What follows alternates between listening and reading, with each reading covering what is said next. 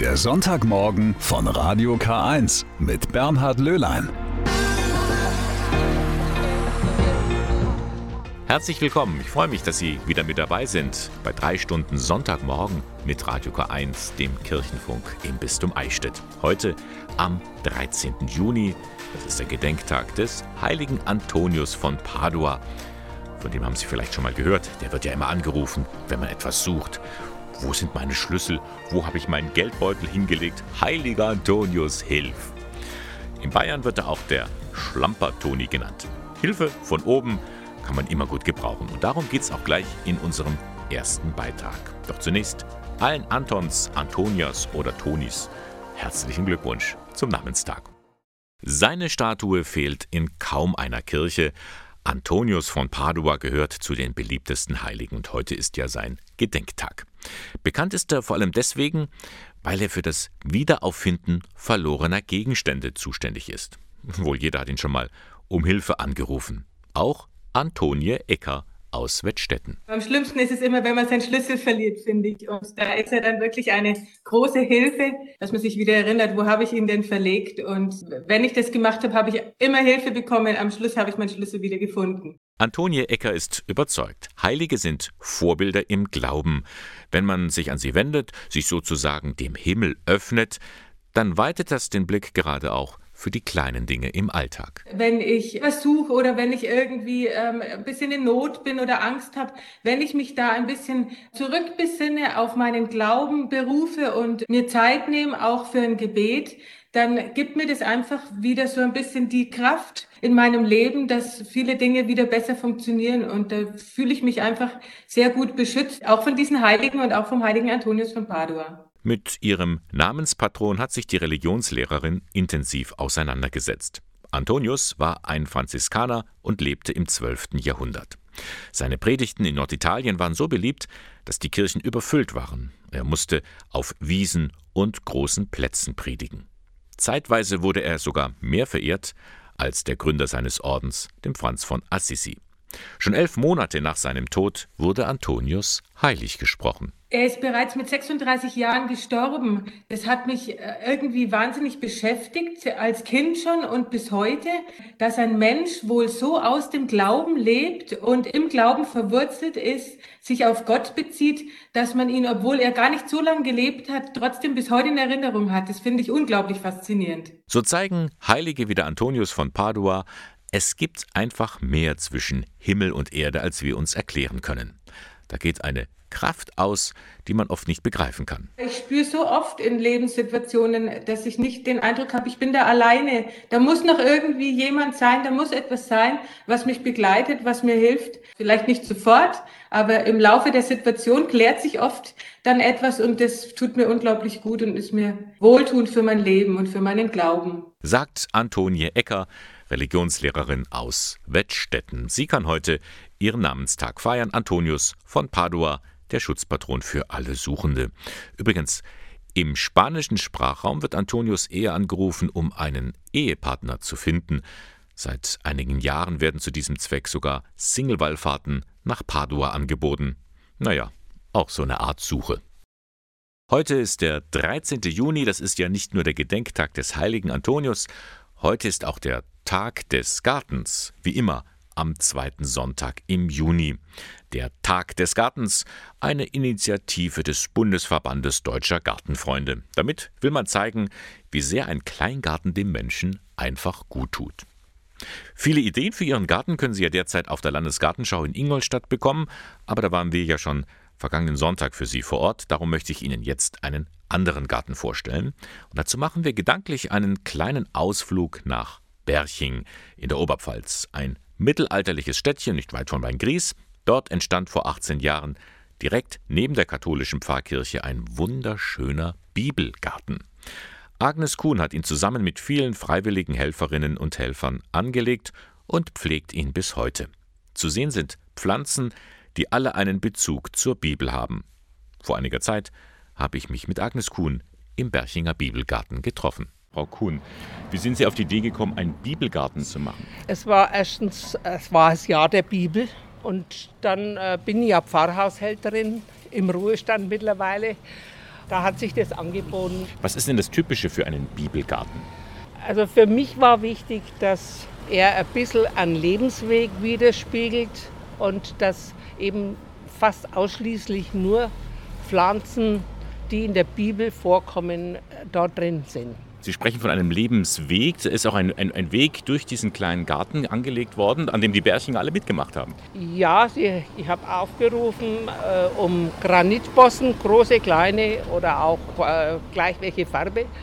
Und dann haben eben Leute angerufen oder haben mir vorbeigebracht, was sie so zu Hause liegen hatten. Und aus denen habe ich dann selber gepflastert einen Weg. Selber? Selber. Ich habe eigenhändig gepflastert und dann hat es schon eine kleine Prozession gegeben, dass die Leute gesagt haben, habt ihr schon gesehen, Pfarrerskirche pflastert. Welche Pflanzen finden wir jetzt hier? Wir haben natürlich winterharte Pflanzen drin, aber auch äh, welche, die wir im Winter rausnehmen müssen, wie zum Beispiel die Olive oder die Palme oder die Aloe.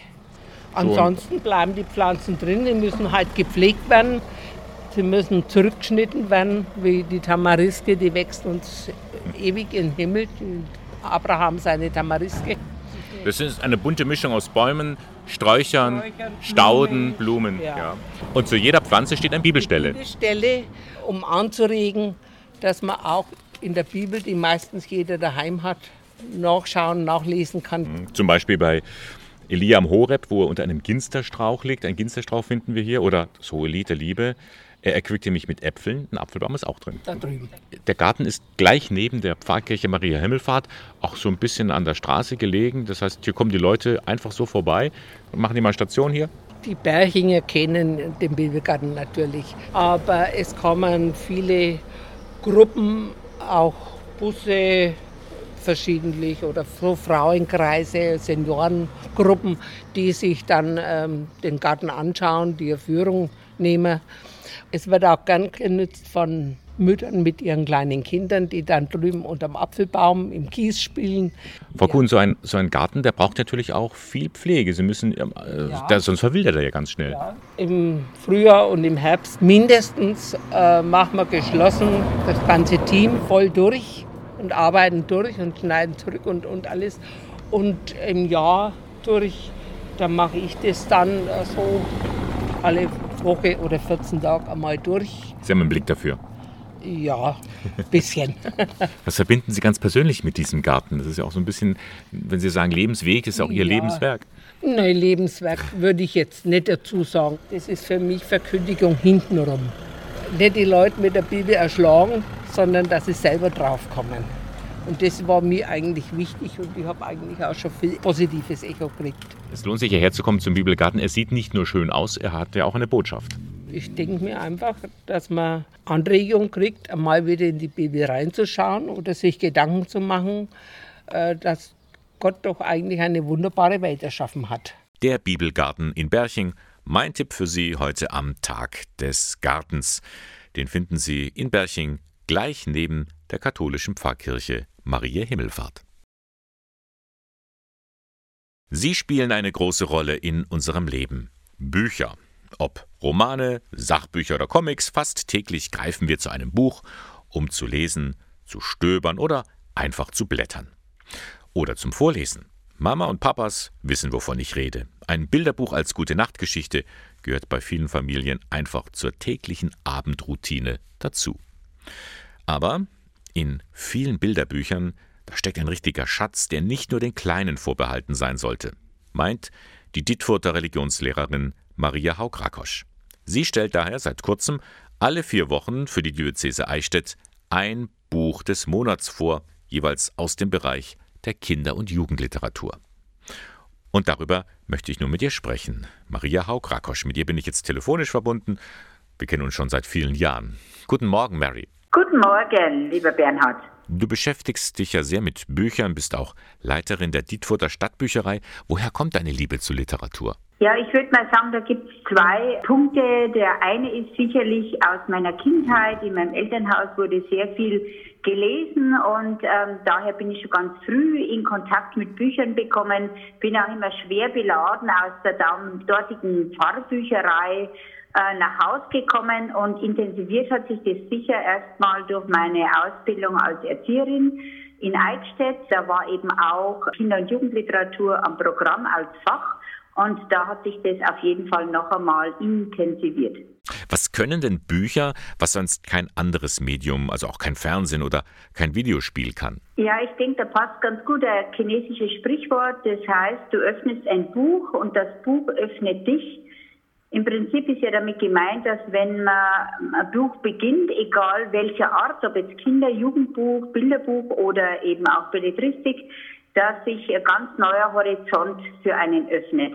Man kann das Buch immer wieder weglegen, wieder neu hernehmen und nachlesen, über das Gelesene nachdenken. Das geht natürlich auch beim Film oder beim Videospiel oder bei einem anderen Medium, aber natürlich nicht so intensiv oft wie bei einem Buch ähm, das ich ja teilweise über Jahre oder Jahrzehnte in meinem Bestand habe und wenn man es immer wieder neu liest, auch immer wieder neu verstehen kann. Und das gilt auch für Kinderbücher oder Bilderbücher.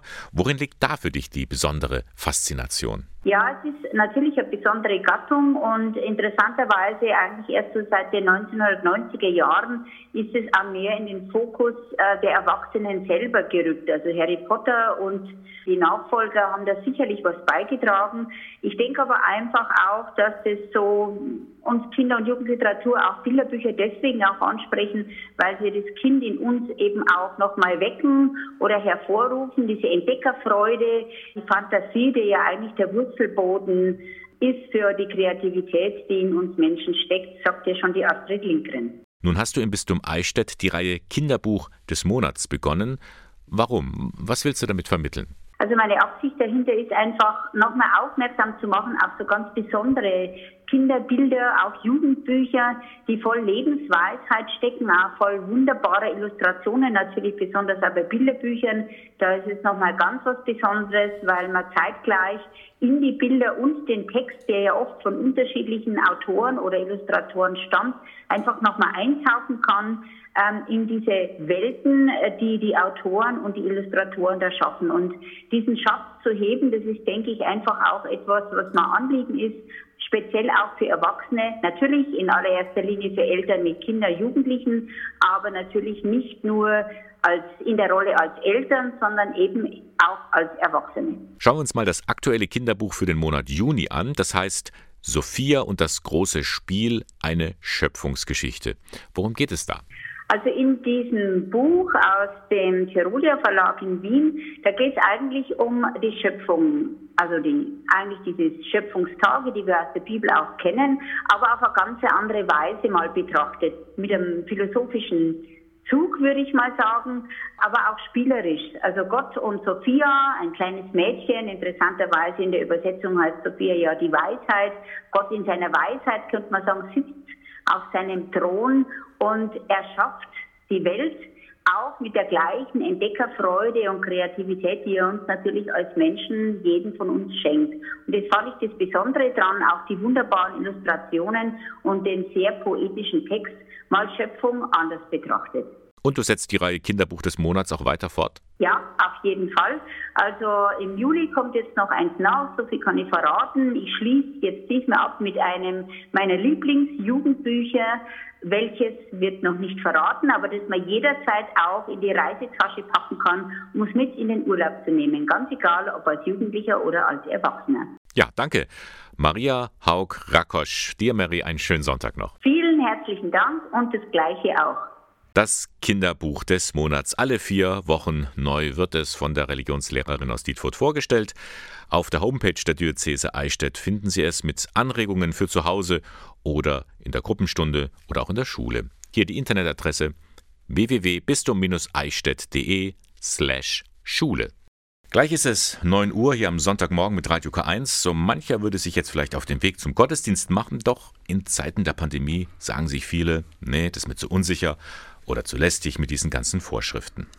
Aber die haben sich ja jetzt verändert. Vieles, was vor einigen Wochen noch verboten war, ist jetzt wieder erlaubt. Gilt das auch für die Gottesdienste in den Kirchen?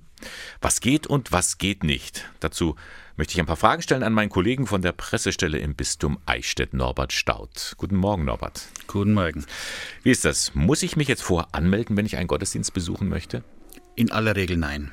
Mhm. Es kann in Ausnahmefällen mal nötig sein, wenn die Gemeinde, wenn der Veranstalter, wie man so schön sagt, des Gottesdienstes äh, der Ansicht ist, es könnten zu viele Leute kommen und man, man möchte das etwas in geregelte Bahnen lenken. Aber in aller Regel ist eine Anmeldung nicht erforderlich. Also das war bei Weihnachten oder bei den Ostergottesdiensten in manchen Gottesdiensten. Wenn man Angst haben muss, auch für Firmungen, für Erstkommunion feiern, mhm. wenn man da, damit rechnet, dass sehr viele Leute kommen und die Plätze nicht ausreichen, dann wird man von der Gemeindeseite her hier ein Verfahren entwickeln mhm. oder anwenden, um einfach das in geregelte Bahnen zu lenken. Aber es, ist, es sind trotzdem noch Zulassungsbeschränkungen, also es dürfen nicht zu viele Leute da sein. Unter Umständen kann nicht abgewiesen werden. Man kann abgewiesen werden. Es gibt ein äh, Hygienekonzept für jede Kirche, für jede einzelne Kirche, für jeden Gottesdienstraum, ebenso auch für, für andere äh, Veranstaltungsorte, auch bei Friedhöfen, bei Beerdigungen muss man das auch durchaus äh, mit berücksichtigen. Und in diesem Konzept ist eine Obergrenze an Personen definiert, wie viele Personen in dieser Kirche Platz haben. Mhm. Aber das ist ganz individuell. Das ist individuell, hängt eigentlich nur noch davon ab, dass man den Abstand zu den anderen Menschen, zu den anderen Gottesdienstteilnehmern einhalten kann. Also eineinhalb Meter Abstand grundsätzlich, mhm. wobei es dann ein paar Ausnahmeregelungen also gibt. Also Familien dürfen zusammensitzen. Familien dürfen ah, zusammensitzen. Ja. Und auch bei vollständig Geimpften und äh, Genesenen ist die Sache jetzt ein bisschen leichter. Da muss der Abstand auch nicht mehr so gewahrt werden. Aber letzten Endes definiert das Hygienekonzept der, Kirche eine gewisse Anzahl von Personen, die Aufnahme finden an den Plätzen mit Abstand von anderthalb Metern. Brauche ich einen Test, wenn ich den Gottesdienst besuchen möchte? Normalerweise nein. Mhm. Und meine Adresse muss ich auch nicht hinterlegen? Eine Registrierung ist nicht vorgesehen, nein. Mhm. Eine Maske, brauche ich die? Ja, Masken sind äh, Vorschrift und zwar FFP2-Masken, zumindest für Erwachsene, ab dem 16. Geburtstag. Bei Gottesdiensten in Innenräumen, also normalerweise in Kirchen, grundsätzlich die ganze Zeit. Ähm, also von der ersten bis zur letzten Minute Maske. Mhm. Die ganze Zeit, ja. Darf nicht abgenommen werden. Bei Jugendlichen zwischen 6 und 16 äh, reicht eine medizinische Maske und Kinder unter 6 sind noch befreit. Bei Gottesdiensten im Freien sieht es ein bisschen anders aus. Da darf man die Maske am Platz abnehmen. Ah ja. Und darf ich singen? Ist das jetzt wieder erlaubt, das gemeinsame Singen? Das gemeinsame Singen ist wieder erlaubt, aber auch nur mit Maske sofern man in der Kirche ist. Das heißt, es ist ein bisschen anstrengend, das Ganze dann. Mag sein, ja. ja. Eine Frage noch, aber die Kommunionausteilung, die ist grundsätzlich in der katholischen Kirche möglich. Die ist grundsätzlich möglich. Auch hier müssen natürlich die Abstandsregelungen gewahrt bleiben. Wie das Ganze organisiert wird, ist vor Ort ganz unterschiedlich, macht, macht jede Gemeinde ein bisschen anders. Ich habe es erlebt, dass also äh, manche Ordner dann bankweise die Gläubigen herausbitten, damit die schön geordnet mit Abständen hier nach vorne gehen. In den meisten Kirchen wird es eher so sein, dass die Kommunionausteilung am Platz stattfindet, mhm. also sprich der Kommunionhelfer oder der Pfarrer kommt zum Platz und reicht unter gebührendem Abstand die Kommunion dann dem Gläubigen. Das ist unterschiedlich gehandhabt, aber Kommunionausteilung ist möglich, ja. Gut. Ja, und du hast gerade gesagt, Ordner gibt es in jedem Fall, ist vorgeschrieben. Das ist vielleicht eine ganz schöne Einrichtung derzeit, dass da jemand ist, der einen zum Gottesdienst begrüßt. Könnte man ja auch nach der Pandemie so beibehalten. Mitverantwortung übernehmen für die vielen Fälle des sexuellen Missbrauchs in der katholischen Kirche. Das wollte der Münchner Kardinal Reinhard Marx. Darum hat er vor einer Woche dem Papst seinen Rücktritt angeboten. Und Rom hat geantwortet. Der Papst nimmt das Rücktrittsgesuch von Kardinal Marx nicht an. Das ist schon sehr ungewöhnlich, meint auch der Journalist und Vatikanexperte Ludwig Ring-Eifel. Die Nachricht war absolut überraschend. Es hatte kaum jemand damit gerechnet, dass es so schnell gehen würde und auch in dieser Form geschehen würde. Es war ein sehr persönlicher Brief auf Spanisch verfasst, also vom Papst selbst aus äh, seiner privaten Schreibstube, nicht aus irgendwelchen offiziellen Kanälen. Durch diesen persönlichen Brief habe der Papst aber auch eine klare Botschaft senden wollen meint Ring-Eifel. Das bedeutet, dass er persönlich diese Entscheidung getroffen hat. Ich nehme diesen Rücktritt nicht an. Ich nehme das zwar unglaublich ernst, was Marx sagt, und ich nehme das auch ernst, dass wir nochmal ganz anders über den Missbrauch sprechen müssen, dass wir noch viel stärker unsere Schuld bekennen müssen. Aber ich kann diesen Rücktritt nicht annehmen, weil ich finde, dass wir da durch müssen durch diese Krise und dass wir uns nicht aus der Verantwortung stehlen können. Marx zählt zu den engen Vertrauten des Papstes. Franziskus schätzt den deutschen Kardinal sehr. Über das Rücktrittsgesuch hatten beide auch schon im März gesprochen. Wusste Marx vielleicht schon, dass der Papst seine Bitte nicht annehmen wird? Ringeifel geht nicht davon aus. Ich denke dennoch, dass diese Entscheidung jetzt dann doch überraschend kam, trotz dieser Gespräche und dass der Papst das sehr einsam für sich so beschlossen hat, was aber nichts daran ändert, dass die beiden einen sehr engen Kontakt haben und es ein sehr besonderes Verhältnis die beiden verbindet. Nach dem Rücktrittsgesuch kam es zu Spekulationen um die Zukunft von Kardinal Marx. Manche sahen ihn schon auf dem Weg nach Rom zu höheren Ämtern. Diese Berufung hält der Vatikanexperte zumindest absehbar für unwahrscheinlich. Das ist eindeutig in dem Brief des Papstes. Er will, dass er dort seinen Job als Erzbischof von München und Freising weitermacht und dass er auch der katholischen Kirche in Deutschland hilft, aus dieser schweren Krise, aus dieser Katastrophe, wie der Papst sagt, herauszufinden. Aber ich halte es nicht für ausgeschlossen, dass er dann zu einem späteren Zeitpunkt vielleicht dann doch noch nach Rom befördert wird, weil er dort vielleicht sogar noch mehr tun kann, um, um die Sache der Kirche voranzubringen. Soweit der Vatikanexperte Ludwig Ring-Eifel über das abgelehnte Rücktrittsgesuch von Kardinal Marx. Gestern war wieder so ein Gedenktag, den man am liebsten nicht begehen würde. Der Welttag gegen Kinderarbeit. Er wurde von den Vereinten Nationen eingeführt, weil weltweit rund 152 Millionen Kinder unter 17 Jahren schwer arbeiten müssen. Die meisten von ihnen leben in den armen Ländern Asiens, Südamerikas, Afrikas oder Osteuropas. Sie schuften im Bergwerk, in der Textilfabrik, auf der Müllhalde, statt in die Schule zu gehen, oft zu Hungerlöhnen, um ihre Familien mitzuversorgen. Die Corona-Krise hat das Ganze noch verschärft. Wie katholische Hilfswerke sich hier bemühen, auch um Zukunftsperspektiven für die Jüngsten, darüber berichtet Johannes Senk. Zwischen Bergen von Elektroschrott verrichten Kinderhände anstrengende und schmutzige Arbeit. Bei Ghanas Hauptstadt Accra befindet sich der größte Schrottplatz der Welt. Viele Menschen in den Slums leben vom Handel mit dem Schrott. Die deutsche Ordensschwester Angelina Gerhards betreut diese Menschen. Sie weiß, wie gerade Kinder in diesem Umfeld leiden. Wenn die Kinder nach Hause kommen und dann gibt es nichts zu essen, weil die Mutter heute nichts verdient hat, wenn das von Tag zu Tag geht, das ist ja ein Teufelskreis. Die Armut zwingt die Kinder zur Mitarbeit auf dem Schrottplatz. So atmen sie nicht nur giftige Gase ein, auch ihre Schulnoten leiden mit fatalen Folgen. Der Erfolg davon ist auch unregelmäßige Noten und dass man eben am Ende der Schulzeit es nicht schafft, genug gelernt zu haben, um in eine richtige Ausbildung zu gehen. Ein Problem, das den ganzen afrikanischen Kontinent betrifft. Hier müssen weltweit die meisten Kinder mit anpacken, sagt Petra Schürmann vom katholischen Hilfswerk Die Sternsinger. Dabei ist die Arbeit auf dem Schrottplatz nur eins von unzähligen Beispielen. Da gibt es ja auch sehr, sehr große Unterschiede, was das sein kann. Das kann vom Arbeiten auf dem Markt, der Hilfe auf dem Feld der Eltern sein, bis hin in die Prostitution, Kindersoldaten und Drogenhandel, wo wir dann häufig in Fluchtsituationen mit zu tun haben. Die Expertin sieht Bildung als einzige Lösung. Doch hat sich hier die Corona-Krise verheerend ausgewirkt und sogar manch positive Entwicklung wieder zunichte gemacht. Wir wissen jetzt schon von Gesprächen mit Partnern, dass viele Kinder aus dem Schulsystem raus sind, dass sie in Arbeit gekommen oder gegangen sind, dass viele Projekte, die gute Arbeit über lange Jahre gemacht haben, so nicht weitergeführt werden konnten. Durch Bildung zu mehr Selbsthilfe. Das wünscht sich auch Schwester Angelina in Ghana.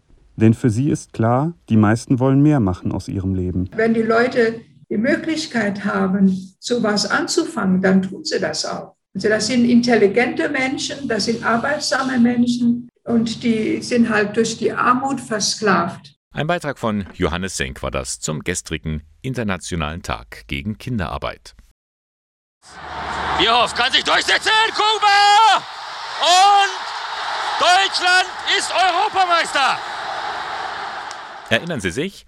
1996 war das Europameisterschaft in England. Oliver Bierhoff erzielt im Endspiel das Golden Goal. Deutschland ist Europameister. Das bisher letzte Mal für viele Jahre.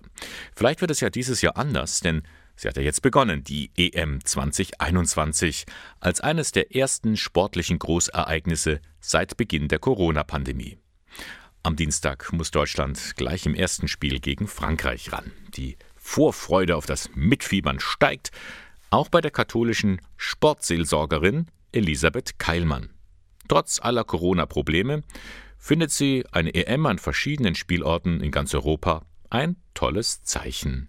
Gabriele Höfling hat mit ihr gesprochen. Europa zusammenbringen und ja, vielleicht auch den Fußball zu den Fans bringen.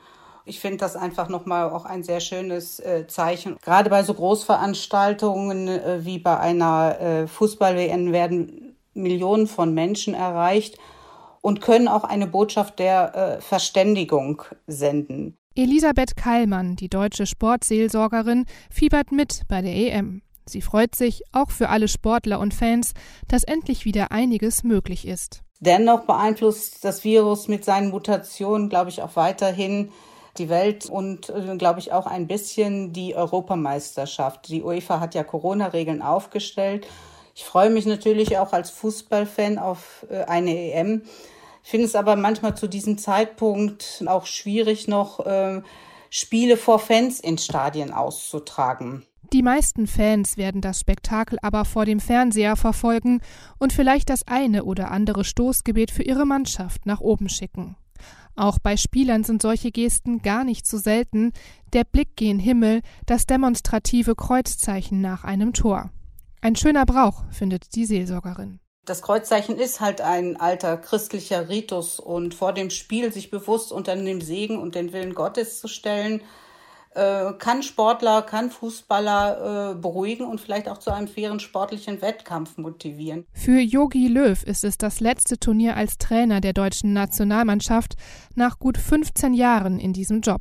Ein großes sportliches Vorbild findet Keilmann. Ich glaube, er hat ja Erfolge und Niederlagen erlebt und äh, konnte damit umgehen. Und sowas zu transportieren, finde ich auch für Kinder und Jugendliche wichtig, dass nicht nur der Sieg zählt, sondern auch der Umgang mit Niederlagen. Überhaupt betont Keilmann, auch im hochprofessionalisierten Fußball darf nie vergessen werden, worum es eigentlich geht. Sport darf eben nicht auf der Strecke bleiben, sondern der Blick muss auf das Spiel gerichtet werden, auf die Freude und Begeisterung, auf das Miteinander, auf die Gemeinschaft. Und äh, es braucht, glaube ich, schon bei den hohen Gehältern und Transfersummen ein gutes Augenmaß und eine ethische Vertretbarkeit. Es gibt Neues vom Strategieprozess im Bistum Eichstätt. Darüber hatte ich Sie an dieser Stelle schon öfters informiert. Das ist ein Projekt, Seit Anfang des Jahres, da will die Diözese auf Veränderungen in der katholischen Kirche reagieren und neue Perspektiven für die Zukunft ermöglichen. Das Geld wird knapper, das wissen wir, trotzdem will man nach vorne schauen und herausfinden, was geht, was geht nicht. Nun hat der Lenkungskreis eine erste Zielvorgabe formuliert, eine Vision. Und die klingt so. Zitat Als offene und vielfältige Gemeinschaft mit Christus wollen wir neu aufbrechen, um die Liebe Gottes erfahrbar zu machen und ein Zeugnis der Hoffnung für die Welt zu geben. Ja, klingt doch ganz gut, aber was halten jetzt Sie davon? Sie können nämlich diesen Strategieprozess mit eigenen Anregungen unterstützen. Ideen für die zukünftige Ausrichtung der Diözese können Sie einfach an eine E-Mail senden. Aufbrechen at bistum-eichstätt.de aufbrechen at bistum-eichstätt.de. Die eingeschickten Ideen werden in den Prozess aufgenommen. Und weitere Anregungen, heißt es, sind willkommen. Nun, das hat der Bund der deutschen katholischen Jugend, kurz BDKJ, im Bistum Eichstätt ernst genommen. Und er hat kurzerhand eine Umfrageaktion gestartet in allen Pfarrgemeinden des Bistums. Worum es da geht, weiß Florian Siegmund, Diözesanvorstand des BDKJ. Wir wollen wissen, was die Menschen denn in der Kirche begeistert, wo die Kirche die Menschen so ein bisschen enttäuscht hat und auch wo die Menschen die Kirche in der Zukunft sehen, also was die Menschen denn denken, dass aus der Kirche wird. Dazu wurde ein Fragezettel vorbereitet, der wird aber nicht einfach nur angekreuzt, damit muss man sich schon intensiv auseinandersetzen. Also diese Umfrage ist auch so gedacht, dass man sich damit wirklich auseinandersetzen muss. Das sind nur fünf Fragen aber jeder davon wirklich komplett offen gestellt. Also zum Beispiel die erste Frage ist, wie kann man Menschen neu für die Kirche begeistern? Und da sollen sich Menschen dann auch eben Gedanken machen, was denn wirklich die Kirche tun kann und was die Kirche auch tun sollte. Die Aktion läuft bis heute, 13. Juni. Und wenn Sie in der Kirche bisher keinen Fragebogen entdeckt haben oder wenn Sie selbst kein Kirchgänger sind, aber trotzdem gern Ihre Meinung äußern wollen, kein Problem. Die Umfrage finden Sie auch auf der Homepage bdkj-eichstätt.de. So, haben Sie Ihren Sommerurlaub schon gebucht? Sieht ja gut aus, aber ich empfehle Ihnen, seien Sie schnell, weil sich immer mehr lockert, ist mit einem Ansturm auf die Reisebüros zu rechnen. Meint zumindest Harald Pechlaner. Er ist Professor an der Katholischen Universität Eichstätt-Ingolstadt am Lehrstuhl für Tourismus. In der Tat ist feststellbar, dass die Menschen unbedingt reisen möchten, es beinahe nicht erwarten können. Das hat einfach damit zu tun, dass man die äh, neu gewonnene äh, Freiheit wohl auch ganz stark mit Reisefreiheit äh, in Verbindung bringt und das Reisen jetzt sozusagen dieses neue Gefühl in dieser neuen Normalität darstellt. Kurzfristig zumindest. Langfristig rechnet der Tourismusexperte aber mit einschneidenden Veränderungen, zum Beispiel beim Massentourismus. Der fiel ja bereits während der Pandemie aus, und in so manchen leidgeplagten Regionen sagten sich die Leute, naja, es kann ja auch schön sein, wenn man keine Gäste hat. Es gab extreme äh, Ausformungen äh, wie äh, in Venedig, wo man im Grunde genommen die Stadt und den ganzen Einzugsbereich ohne Gäste praktisch gar nicht kennt. Das waren völlig neue Bilder. Die Menschen haben das ein Stück weit auch genossen. Das wird Folgen haben. Die soziale Komponente darf man bei Urlaubsreisen nicht unterschätzen. Menschen reisen gerne dorthin, wo sie willkommen sind. Und Fragen der Gastfreundschaft und Gastlichkeit werden in den nächsten Jahren wieder eine stärkere Rolle spielen. Begegnung im Urlaub wird äh, gewissermaßen auch wieder neu äh, bewertet äh, durch die Gäste, die sich auf den Weg machen. Das gilt auch für Fragen der Ökologie und der Nachhaltigkeit.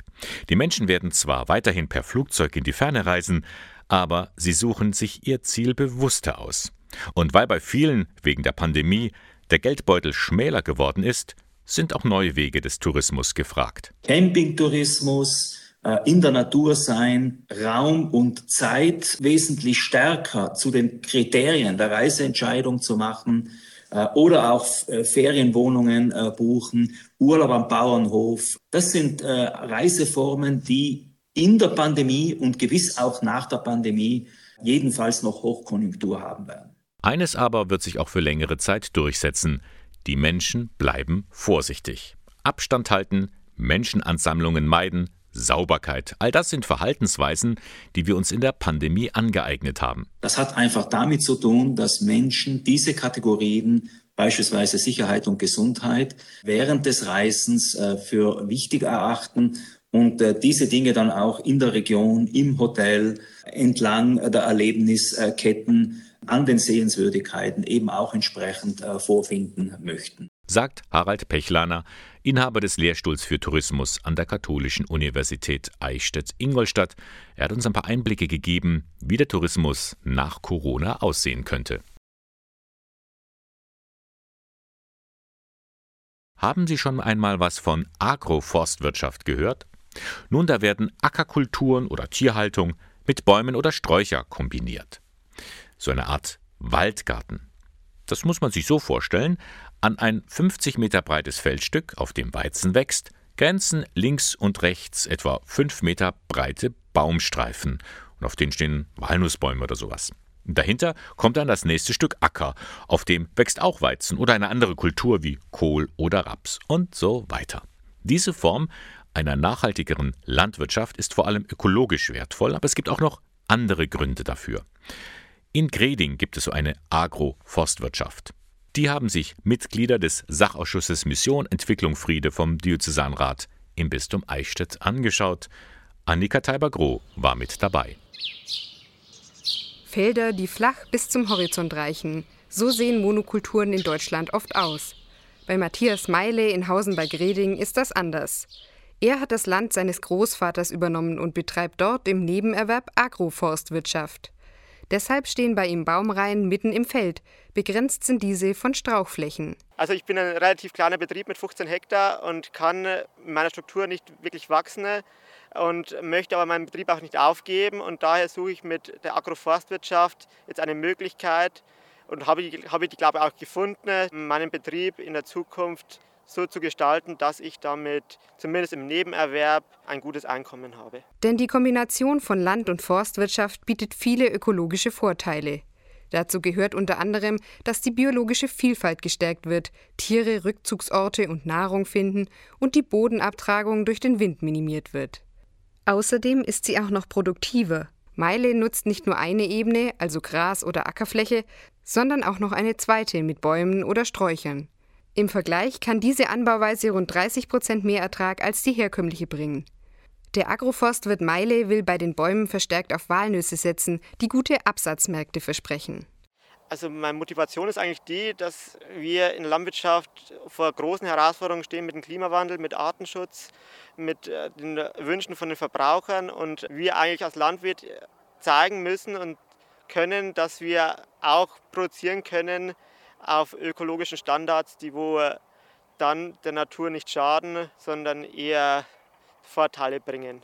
Agroforstwirtschaft ist vielschichtig. Meile erklärt den Mitgliedern des Sachausschusses Mission Entwicklung Friede als Teil des Diözesanrats im Bistum Eichstätt viele Hintergründe.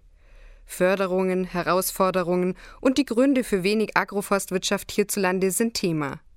Das meiste hat er sich selbst im Internet angelesen. Es ist noch eine Nische. Momentan sind in Deutschland nur wenige Prozent der landwirtschaftlichen Nutzfläche Agroforstflächen. In anderen Ländern ist man da oft weiter. Irmgard Scheidler vom Sachausschuss. Man konnte auch Rückschlüsse ziehen auf die Landwirtschaft vielleicht in anderen Kontinenten. Man konnte auch mal äh, anfangen, anders zu denken, nicht immer bloß die, den direkten Ertrag rauszurechnen, sondern mal zu bedenken, was an Verlusten sich aufsammelt, wenn man so weiterwirtschaftet wie bisher. Oder dass zum Beispiel der kleine Bauer in Afrika oder in Lateinamerika mit seinem winzigen Streifen eine viel höhere Rendite haben kann. So mal umzudenken, das finde ich sehr bereichernd.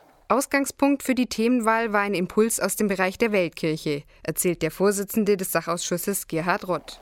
Die großen kirchlichen Hilfswerke, wie speziell Miserio, haben in diesem Jahr in der Fastenaktion uns ein Projekt aus Bolivien vorgestellt, in dem es um Agroforst geht. Und bei der Recherche habe ich bemerkt, oh, sowas gibt es ja auch bei uns im Bistum Eichstätt. Was liegt näher, als zu sagen, wir schauen uns das an? Beim Besuch in Hausen bekommen nicht nur die Sachausschussmitglieder einige Impulse für ihre Arbeit. Auch die anwesenden jungen Leute, die dieses Jahr mit dem Weltfreiwilligendienst nach Indien und Ghana gehen wollen, erfahren viel Neues und nehmen auf jeden Fall eines mit: einen offenen Blick für alternative Wege.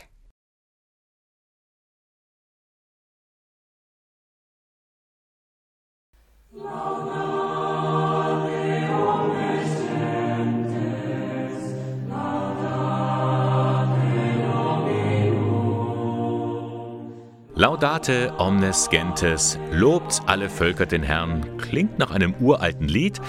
Okay, der Psalm dazu ist schon sehr alt, aber die Melodie stammt aus neuerer Zeit und zwar aus Thésée. Dorthin zu der ökumenischen Gemeinschaft in dem kleinen Ort im französischen Burgund. Dorthin pilgern Jahr für Jahr Tausende von Jugendlichen. Auch aus dem Bistum Eichstätt gibt es immer in den Pfingstferien eine Fahrt dorthin und die fiel in diesem Jahr leider aus wegen Corona. Doch nun hat man aus der Not eine Tugend gemacht. Wenn man schon nicht nach Thésée kann, dann holen wir uns Thésée hierher, dachte man sich bei der katholischen Jugendstelle Eglasmühle. Einen Tag wie in Thésée bietet sie für den kommenden Samstag an. Jugendreferent Steffen Bremmert. Wir treffen uns in der Früh zum gemeinsamen Frühstücken. Das ist ein ganz einfaches Frühstück. Danach gibt es eine, eine, Einführung in, in den Bibeltext. Zum Thema Berufung wird es diesmal sein. Und äh, nach einem Mittagessen ähm, werden wir dann am Nachmittag auch so in Kleingruppen gehen und uns auch zu verschiedenen Themen eben austauschen. Die beliebten Tessé-Lieder mit ihren eingängigen, immer wiederkehrenden Melodien werden natürlich auch dabei sein. Sie sind ein fester Bestandteil des Gottesdienstes mit vielen Lichtern. Und wir lassen den Abend dann ausklingen, so ähm, ein bisschen am Lagerfeuer. So, das soll ein bisschen das Ojak sein, was in Tessé ja auch legendär ist. So Es ist eigentlich nur ein Kiosk dort, ähm, genau, wo man sich dann abends trifft. Dort an diesem Ojak, da stehen die Jugendlichen zusammen und sprechen miteinander. Ein Sprachengewirr, denn sie kommen aus fast allen Ländern der Erde. Im Jugendhaus Schneemühle bei Berching wird das wahrscheinlich nicht ganz so bunt zugehen, aber dennoch hofft Steffen Bremmert, dass so ein Hauch von TC spürbar wird. Für uns ist es jetzt die erste Veranstaltung wieder nach dem ganzen Corona-Lockdown. Und zum einen wollen wir mal wieder diese Gemeinschaft erlebbar machen, die so lange jetzt gefehlt hat. Zum anderen natürlich auch sich treiben zu lassen in diese TC-Spiritualität. Denn die ist schon etwas ganz Besonderes. Seit Jahrzehnten fühlen sich Jugendliche davon angesprochen. Das ist wohl so etwas wie eine Oase im Alltag. Kann man Kraft tanken, wieder Luft holen, ohne Handy und die ganzen ähm, Computer und alles einfach mal abschalten und sich auf sich selber besinnen. Tiny TC nennt sich dieses Angebot am kommenden Samstag, 19. Juni bei Berching. Eine Anmeldung ist aber unbedingt nötig. Alle Infos gibt es im Internet unter jugendstelle-eglasmühle.de. Und wir kommen schon wieder zum Schluss. Das war der Sonntagmorgen von Radio K1, drei Stunden Kirchenmagazin der Diözese Eichstätt. Schauen wir noch mal kurz zurück. Heute ist ja der 13. Juni, der Gedenktag des heiligen Antonius von Padua. Und Antonie Ecker aus Wettstetten hält viel auf die Heiligen. Ich spüre so oft in Lebenssituationen, dass ich nicht den Eindruck habe, ich bin da alleine. Da muss noch irgendwie jemand sein, da muss etwas sein, was mich begleitet, was mir hilft. Vielleicht nicht sofort, aber im Laufe der Situation klärt sich oft dann etwas und das tut mir unglaublich gut und ist mir wohltuend für mein Leben und für meinen Glauben. Dann hatten wir in der Sendung ein Gespräch mit Maria Haug-Rakosch. Sie ist Religionslehrerin in Dietfurt und sie stellt jeden Monat ein Kinderbuch des Monats vor. Im Internet auf den Seiten der Diözese Eichstätt können Sie es jedes Mal nachlesen. Kinderbücher strahlen für die Mary eine besondere Faszination aus. Ich denke aber einfach auch, dass es so uns Kinder- und Jugendliteratur auch Bilderbücher deswegen auch ansprechen, weil sie das Kind in uns eben auch nochmal wecken oder hervorrufen, diese Entdeckerfreude, die Fantasie, die ja eigentlich der Wurzelboden ist für die Kreativität, die in uns Menschen steckt, sagt ja schon die Astrid Lindgren. Ja, und dann haben wir ja vom Strategieprozess berichtet und von der Umfrageaktion der katholischen Jugend. Florian Siegmund vom BDKJ hofft, dass sich viele Leute an dieser Aktion anschließen. Da kann man mal seine Meinung sagen, was man von der katholischen Kirche hält. Wir wollen wissen, was die Menschen denn in der Kirche begeistert, wo die Kirche die Menschen so ein bisschen enttäuscht hat und auch wo die Menschen die Kirche in der Zukunft sehen, also was die Menschen denn denken, dass das der Kirche wird. Auf der Homepage bdkj-eichstätt.de, da finden Sie diese Umfrage. Bis heute noch können Sie da die Fragen beantworten. Und das war der Sonntagmorgen. Radio K1 finden Sie in Eichstätt in der Luitpoldstraße 2. Moderation und Redaktion der Sendung Bernhard Löhlein. Ich wünsche Ihnen jetzt noch einen schönen Sonntag und dann hören wir uns nächsten Sonntag ab 8 wieder. Bis dann.